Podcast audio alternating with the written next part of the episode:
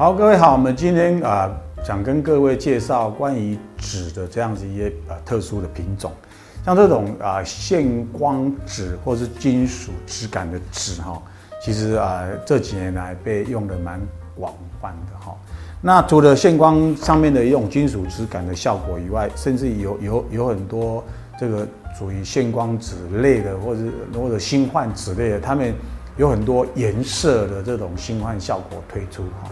有浅色到深色。当然，深色的这一部分的一个线光纸，它本身质感上就像啊那个金属烤漆的这种呃呃这种效效果。那我们大概就拿来做一些啊简单的加工，烫金啊、打凸啊，做一些简单加工，其实它效果就好，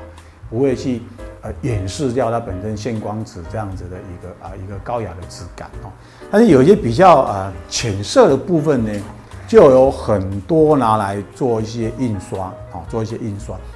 那它的印刷当然是有一些限制啦。如果你今天拿一平板印刷，用正常的平板油墨去印刷的话。哦，那效果当然没有用 UV 油墨好，因为它上面经过一个一个一个涂布，一个像金呃金属银粉的涂布以后，其实它的吸墨性相对性没有比传统的纸来的好哦，所以你要选这种纸用 UV 油墨当然比较好，它的显色度会比较饱和，因为它表面上显色比较好。